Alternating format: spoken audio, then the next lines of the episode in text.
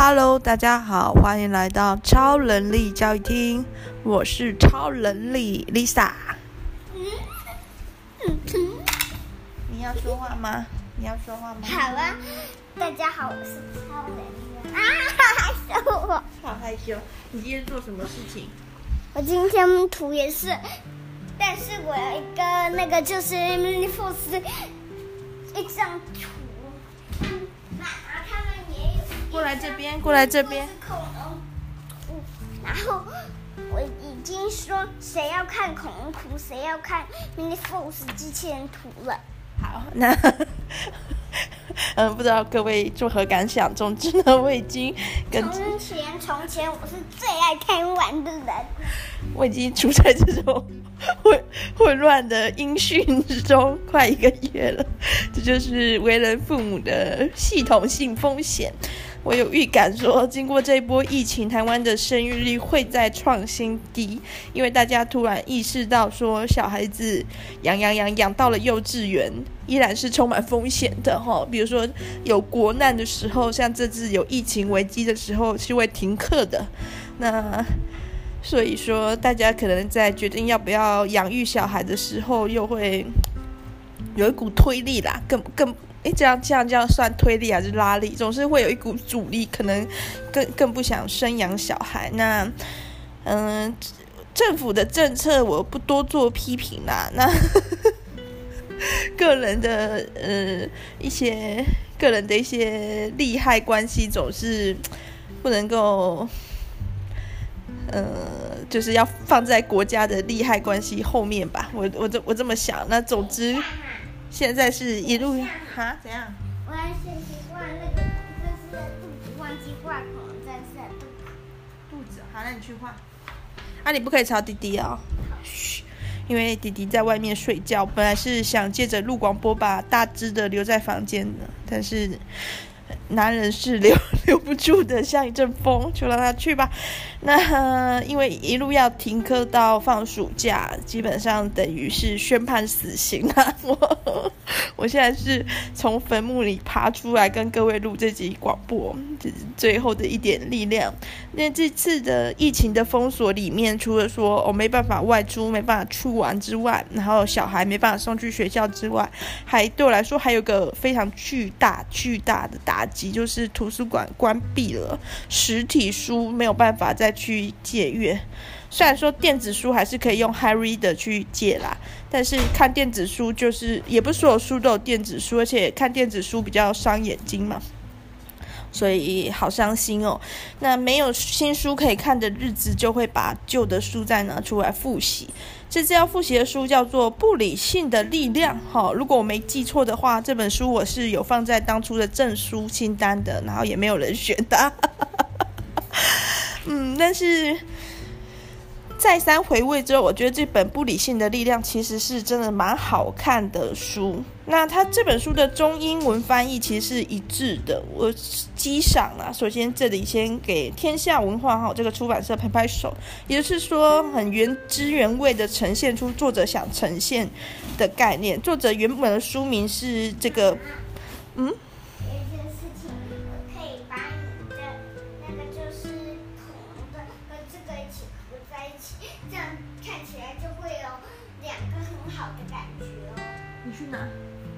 好，那就是大家实际去体验一下，我现在过的是什么生活，就是一直 一直一直被打断的生活。但是人要自己想到办法，要去接受命运啊。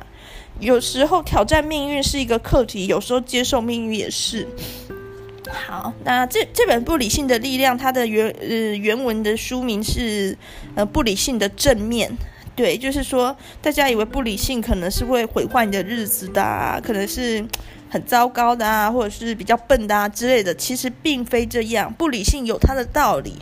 就是为什么人已经可以用理性去思考，去创造出那么多不可思议的现代科技了，还是时常做出一些不理性的决策？这其实是有它的一个必要性，演化上的，或者是有它的好处。这么说吧，那这本书。最有意思的地方，其实是在它的作者叫做丹·艾瑞利，他是一个呃经济学教授。那有之前也有一些经济学的著作很受欢迎。他的特别之处是，哦。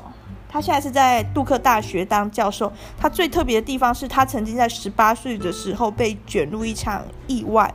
那这场那场意外中，他全身百分之七十的皮肤烧伤，而且其中有很多是很比较严重的烧烫伤，包含他的右手是濒临要被截肢的那么严重的烧烫伤。那身体、四肢、脸部都有烧烫伤的伤口，都有留下疤痕。经过很多次的植皮手术，然后还有很痛苦的康复过程，住院长达三年哦，可以想象多么严重。他住了三年，在医院待了三年才能出院，回到他的正常生活。可是那个时候已经完全不是正常生活，就是说他这三年来。有如人间炼狱啊，就是不断的手术，不断的复健，然后伤口撕裂、换药，什么痛痛痛痛痛，好不容易三年熬过去了，好像应该要回到生活的轨道，可是他身上的。这就是面目全非，包含他的手伸出去已经哇，遍布着烧烫伤的疤痕，而且会挛缩的很严重，然后脸也有疤痕。像这样的一个人，在他发生这个爆炸事故以前，他是一个青春少年郎啊，十八岁的帅小子。然后三发生事故后，在医院待了三年，二十一岁再重回大学校园的时候，变成好像大家眼中的一个异类，或者是。比较特别的存在，他怎么去适应这一切？包含他怎么去熬过他在烧烫伤医院的三年，以及他后来出院之后。怎么去面对大家的眼光，重新找到自己？这个很特殊的经历影响他日后的学术的表现，包含他对人的人性、人的行为的洞察都远比别人更为敏锐，而且方向独到。因为烧烫伤造成他外表上的比较特别，所以他花了更多时间，在他二十一岁重回大学之后，花了更多时间去认真的读书，在学术上。更追求表现，因为很显然的嘛，他已经嗯、不能靠脸吃饭了。对对，但是他其实每个人都还是靠脸在吃饭的，因为你嘴巴长在脸上嘛。但是他开始寻求外表以外可以让他突出于人群的的的东西。哎呀，我先生要进来大便啦！等一下大家可以听到哗啦啦的免治马腿的冲水声。你看吧，这个家就 always 二十四小时这样闹哄哄的。然后，然后，剩下的时时间，我几乎都是在陪睡啊。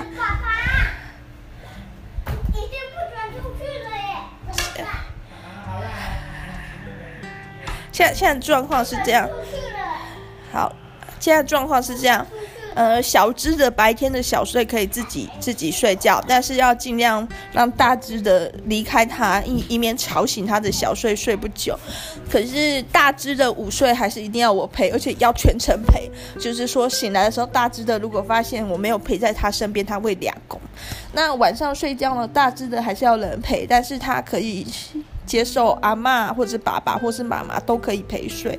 那小只的呢？其实他也可以接受其他人陪睡，但是我我我可以的时候，我都尽量陪小小只的睡，因为我可以直接喂他母奶。我觉得这样子给他一点，嗯，多喝一点母奶也也是好的啦。好，啊，回忘记我的 我的困扰，回到这个这本丹艾瑞利写的《不理性的力量》吼。嗯，重读这本书的时候就是很受感动啦。基本上这本书我觉得是可以反复看很多次的，就是说你每次看可能感觉都不太一样。它虽然是在讲嗯不理性的一个力量，就是看起来是不理性的抉择，其实会带来正面的好处，或者是帮人家生存下去。其实某种程度也在讲他自己。有时候他发生了那么大的意外，这个作者丹他。呃，遭遇了这个爆炸意外，全身百分之七十的皮肤灼伤，这也是一个生命中一个很大的，算是出轨嘛，就是意料之外的事。但其实这件事某种程度也会带给他力量。所以说，有时候，哎哎哎，有的时候你反复去重新看一本书，你反而会有不同的想法。就是对，好，那这本书很多的篇章都值得一提。那因为现在是大家比较苦的日子嘛，所以我是特别要着重在其中的某一个篇章跟大家分享。或许我们都可以找到一个方法，就是第六章适应力。适应力，为什么我们会变得习以为常？不是对所有的事，也不是永远如此。这个适应力这一章在讲人的一些痛苦跟快乐的感受。跟我们理性的想象不一样。比如说，如果你中乐透，哈，你应该会觉得自己会成为全世界最幸福的人。图你拿去外面了啦，回去拿，小声的关门哦。好，不要吵到弟弟，不可以讲话哦。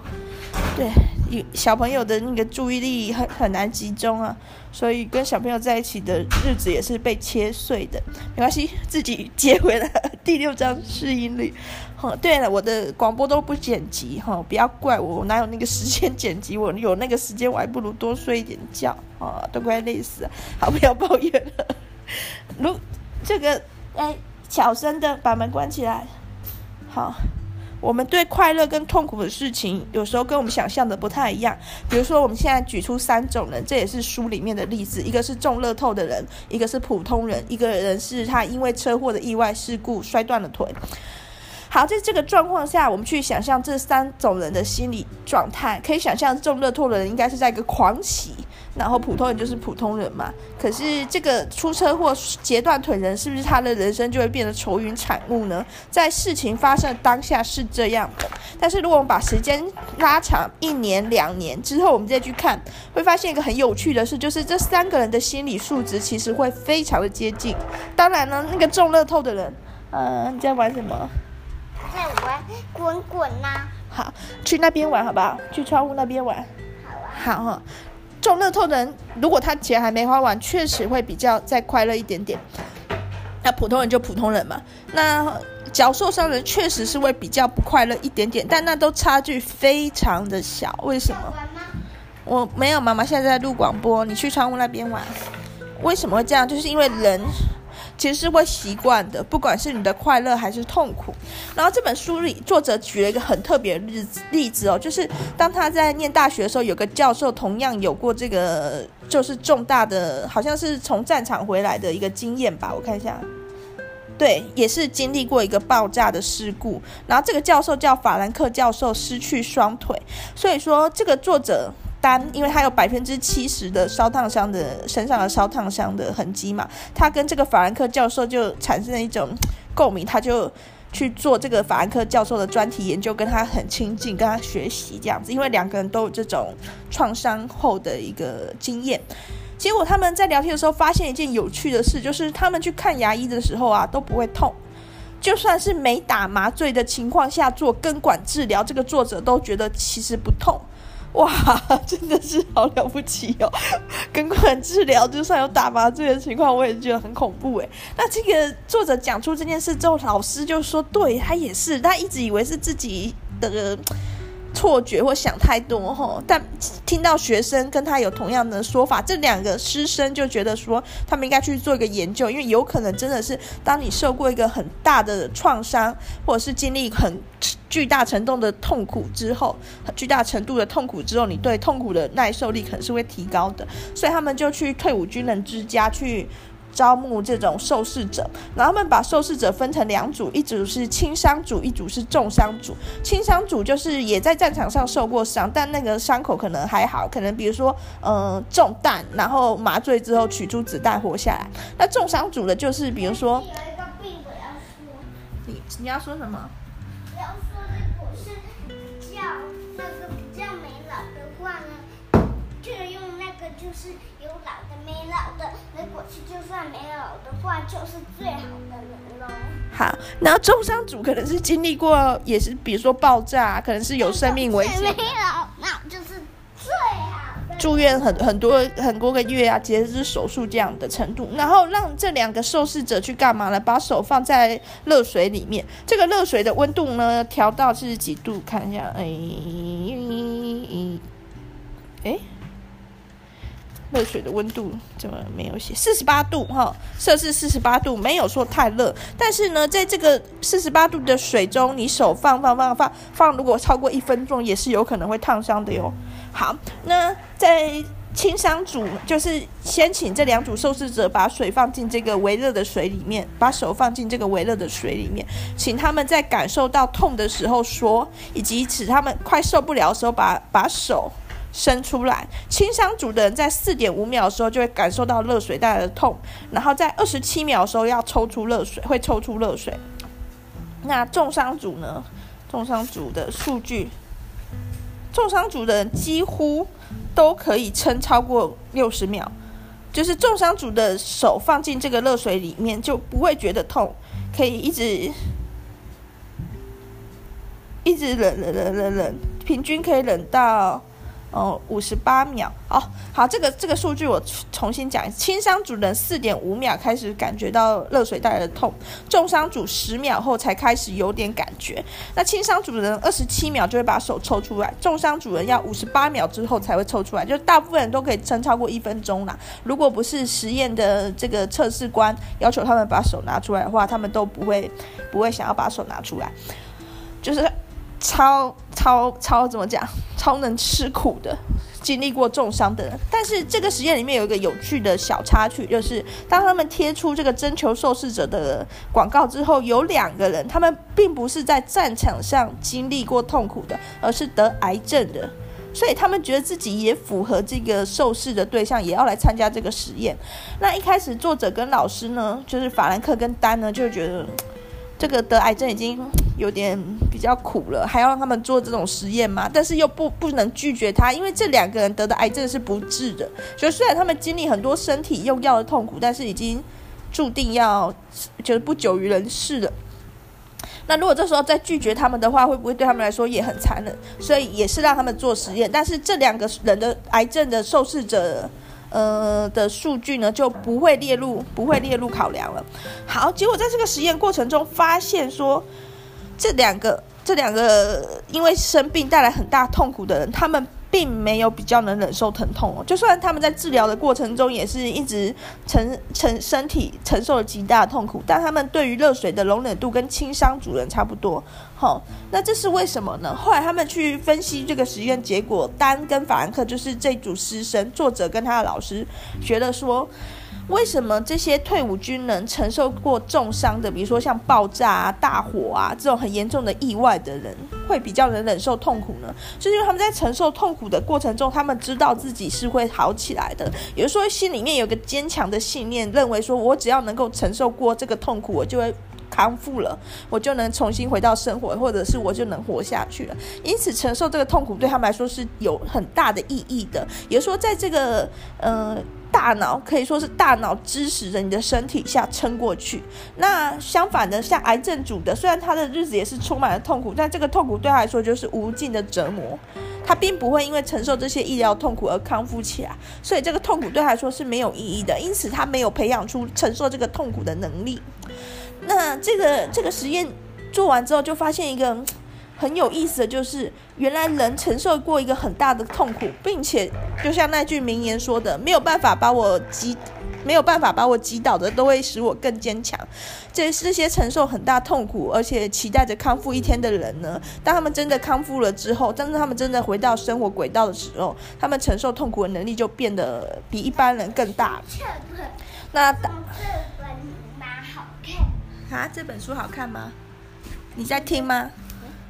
你想听？好，那那这个这个实验结果，当然对于这个作者丹来说是非常有安慰的啊，因为他就知道说，他虽然承受过一个百分之七十的身体面积烧烫伤这么巨大的痛苦，但他并不是毫无收获。好，那除了这个对痛苦的感知的实验之外，也有这种快乐快乐上的研究。后来就发现说，呃，对。快快乐的感觉，我看一下他是做什么实验，有点忘记了。好，这里他只是直接直接论述哈，就是比如说我们今天买了一个新东西，买一台新车，我们当下就会觉得很快乐。可是随着时间久了，我们已经习惯开新车的感觉的时候，这种快乐的感觉就会慢慢的消退。那比如说，如果你在干嘛？爬山哈，对。你要说出爬山哦。好，爬山，一二三，爬山，是吧？一二三，冲刺爬山。好，就是说，嗯。快乐的感觉呢，就是一开始的时候最强，买任何东西的时候都是一开始最强，然后慢慢的你又会习惯，然后你可能就会要追追求新的刺激，比如说一开始你是书里面的例子，你是买车很开心，开开之后你就没感觉，你可能就要再重新装潢你的房子才会获得开心，所以说会变成你好像在一个享乐跑步机上追求快乐过程中，你不断不断的跑，但是那些感觉终究会习惯，你又需要新的刺激，变得很累啊。然 后就是享乐想得很累，那这些东西要怎么去克服？比如说，哈，就是本个广播的，我我们家小朋友一直在旁边爬山，他把那个嗯、呃、安全的软垫把它垫在柜子上，变成一个斜坡，正在爬山。哎，怎么没有爬上去？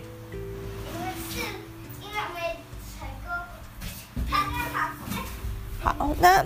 怎么办？爬上去好，怎么办呢？如果我们不想要享乐想得很辛苦，就好像跑步机一样，一直追求更新更大的刺激，让我自己很累。如果我们不想要痛苦很难承受，我们要怎么样去利用不理性的力量，利用心理学的一些小诀窍去去做一些操作？这里是有实际的实验，然后好像是用一个呃按摩机哦，对，一个舒。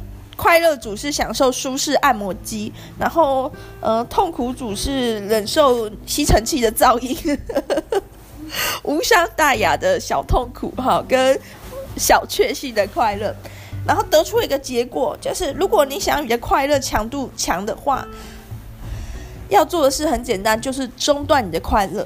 哦，是什么意思？其实这个东西我很有感触，就是当我在看日剧的时候，我就有感觉到我非常喜欢看未来日本台的日剧，明明是一样的哦，比如说呃，终极教官二。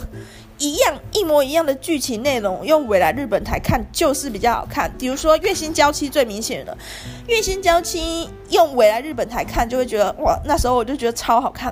可是如果是自己在网络上找一些线上的合法或非法的管道去看的话，其实没有那么好看。那那时候我就想，为什么为什么我会有这种感觉？那时候用未来日本台看《月薪娇妻》的时候，几乎是时间一到就想要守在电视机前面，然后做完的时候就有种哎呀。做完了真可惜，其实这就是享乐的中断。首先，未来日本台有广告，在每个剧情最精彩刺激，啊，好棒哦！悬疑的时候就会进广告。再来就是有集数的限制，你用网络追剧，你可以从第一集一口气看到第十集。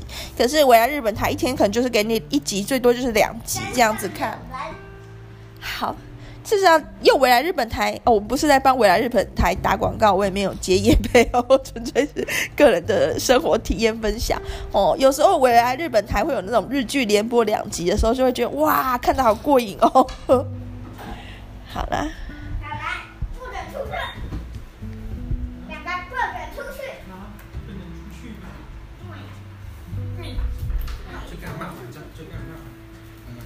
好，那。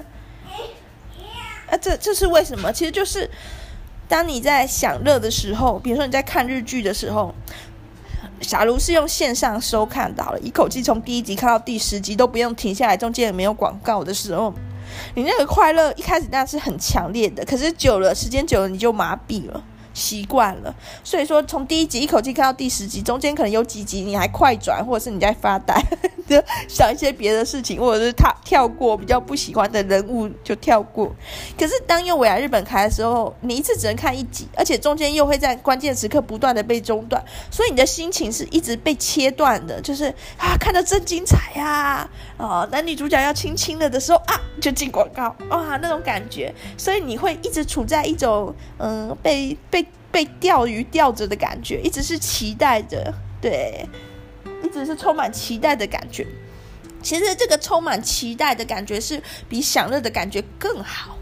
怎么说呢？就是比如说你去餐厅吃饭，好，然后点完菜之后，在等他上菜来的时候，那个感觉啊，好像很好吃哎，赶快上菜。然后上菜的那一瞬间，哇，这种期待的感觉。那如果说你一去餐厅，那点完菜，啊，菜马上就从桌子底下不跑出来，然后你就吃就吃完了，你会。就理性来讲，你会觉得这样不是很好吗？没有浪费时间，没有等待。但是就感性来说，其实这样你最后得到的快感是会比较比较少的。所以说，在这个作者的实验里面是用一个按摩机。那这个按摩机，哦，这个不是作者做的实验呢，这是，嗯，对对对对对对对，哦，这是别人，这是尼尔森和梅维斯做的实验。好，这另外的心理学家做的实验。就是先让两组人，好，我先生进来，大家出去，出去，出去。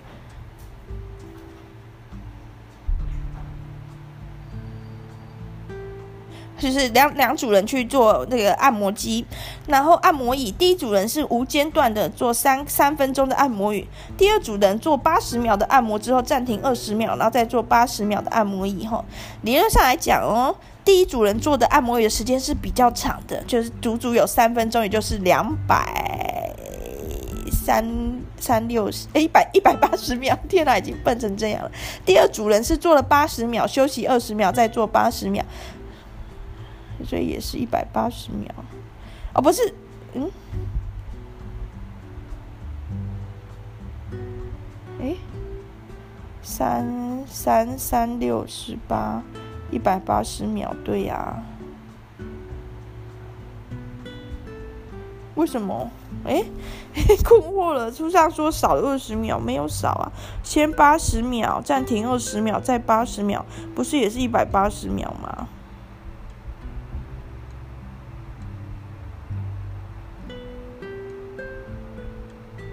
哦，那暂停暂停的时候没有被按摩到了，对对对对，八十秒的按摩，休息二十秒，然后再八十秒的按摩，所以是一百六十秒的按摩。天哪，我好笨哦，在这广播中笨到不像话的样子都被录下来了啊！这个看带小孩对一个人的那个 身心灵的摧残多大哈，好。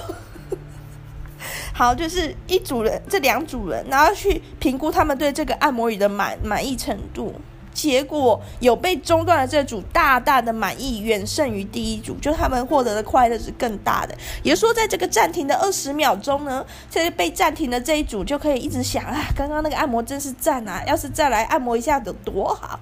这种心理的感觉会让他们对于这次的体验更加的享乐。那连续三分钟的人其实。中间就麻痹了，也就是一开始可能觉得哦，按摩真舒服，然后就放空了，然后就结束了。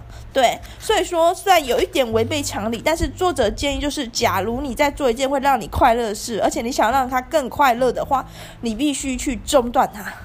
什么意思呢？比如说你去 IKEA 买东西的时候，你要布置你的新家，你一次只买一到两样东西，吼，你不要一次把全家需要的装备都买好了。这样子你虽然当下觉得送啊，花了五万块送赞，但是等到这个五万块买回来的一堆新东西的快感消失的时候，你就会觉得啊，好空虚啊。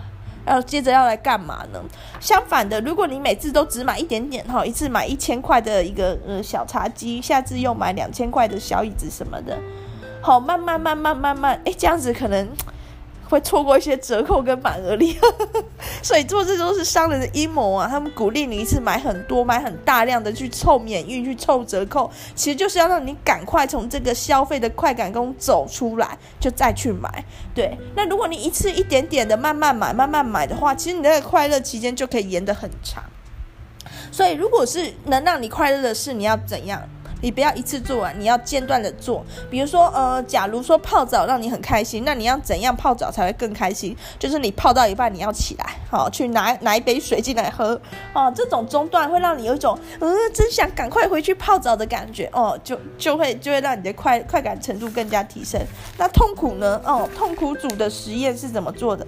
痛苦组的实验是听吸尘器的噪音。那痛苦组的实验就有趣咯，就是痛苦的话呢，如果是连续的去痛苦的话，反而是比较快能够去适应的，也说会比较不痛苦的。如果痛苦到一半中断再回去痛苦的话，那个痛苦的感觉就更强烈了。比如说听吸尘器的噪音有分成，呃，一直连续听的，哈，跟听听听听听，然后中断的，然后再听的。如果你中断再听的人会觉得更加的难以忍受，就是你以为你已经脱离了那个吸尘器啊的噪音了，就又回来。就好比说，假如说 停课停停停停停哦，中间又放小孩回去上上个一个礼拜的课，然后再停课，其实家长会更痛苦的。所以说，如果这样子连续的一路停课到暑假，或许是不错的选择。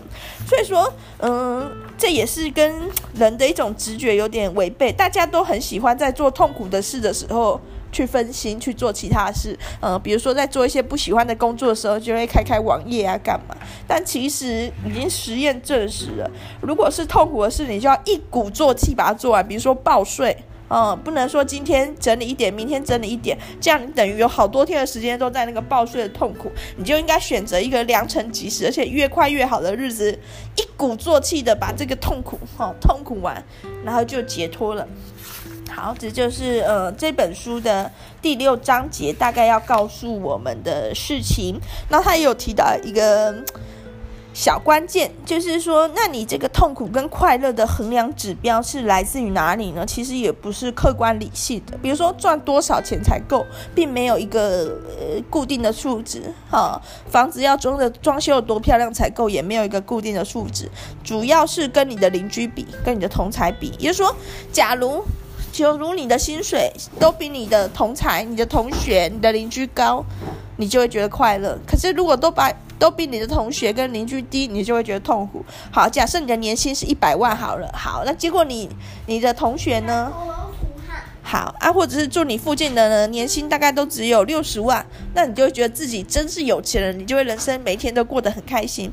但是如果说你的年薪一百万，但是你住在一个富人区哦，这或者是你住在呃 Google 的工程师所在的社区，每个人年薪都两三百万，好，甚至更高，那你这个年薪一百万就会让你觉得痛不欲生，活不下去了，觉得自己很穷哈。对，这就是邻居的效应。要来玩游戏的。对。就是想要一张图，然后就找你买。好。好，就是就是线路跟邻居的竞争嘛，那也就会变成这样的情况。比如说，你今天买了一台新车，买完一张图之后，再换下一个人。好，那你好。好，你就觉得很开心了。结果呢，邻居就换一台特斯拉，比你的新车更好，所以你就可恶啊！那我就再买个新房子。然后结果邻居就去买个别墅，所以你这跟邻居的竞争里面就无止境的，你知道吗？这是更强、更强效的幸福跑步机、享乐跑步机，两个人都跑得很累，然后永远都在不快乐啊！因为你稍微快乐一下，对方又超越你，然后你又这样子，这种事情呢，在 F Facebook 上就是最常见啦，就是。你好不容易稍微吃了一个好吃一点的料理，你 PO 上网，在这个 PO 上网的动作呢，你首先就带给一些人痛苦了，没有吃到那么好吃的。可是这时候又有一个人他 PO 出一个更高级的料理，你就会觉得可恶啊！所以说。Facebook 呢，就是这种心理机制的一个一个运用吧，让你活在很多个邻居旁边，然后这里面一定有很多人是比你更优秀，或者是比你呃经济条件更好，或者是生活更精彩之类的，或者是某些面向比你优，也就是说他可能过得很享乐生活，但是他可能书没看得你多，但是。另外有一个邻居，他就是 Facebook 上另外一个朋友，就是虽然他没有过什么享乐生活，但是他书看的超多，所以说你永远都在羡慕别人啊，因为每个人总他有他们那么一点值得人羡慕的地方，那这些人这些人都把这些值得羡慕的点 po 上 Facebook 的时候，你一打开 Facebook 就会觉得天哪，我好糟，这样子，这就是。现代人面对的一个困境吧，我想第六章在这个不理性的第六章讲的就是这个。哦，那不理性的力量的第七章叫做丑男悲歌，然后打一个问号。嗯、呃，这当然是作者的一个自嘲啦。我发现一件事情，吸起来了。哇，吸起来了，磁铁吸起来。比如说作者，因为他全身有七十百分之七十面积的一个烧烫伤的一个疤痕嘛，所以他自己说他自己是丑男呐、那第七章讲的是怎么去求偶，怎么去选择性交配，对，就是这个词，选择性交配。好，一些两性之间的眉眉角角啦。因为作者他的外表上有了一个这么大的一个负分减分条件，但是他依然找到了理想的伴侣，然后生了两个女儿，过着幸福的生活。这第七章和第八章其实主要都是在讲这个爱情跟两性方面的事。那看看吧，看我心情。那看我要不要讲？呃，那我会在就买一张图给我。好，那我想要一张蓝色狂战士。要要多少钱？是哪一张？哦，这张啊，多少钱？那个就是四十块。四十块，好，四十块，好，好，哎，好，这中断，好，我可能在，可能在 IG 上举办投票吧，看大家要不要听这个。好，我再想一个主题跟他竞争好了。哦，好，总之呢，祝大家都平安健康了，在这个越是艰困的时候，就是越能展现自己的一个。操守嘛，自制力，对，就是时穷节乃现，希望大家都能撑住哈，为了自己也为了别人哈，Lisa 与你同在哦，拜拜。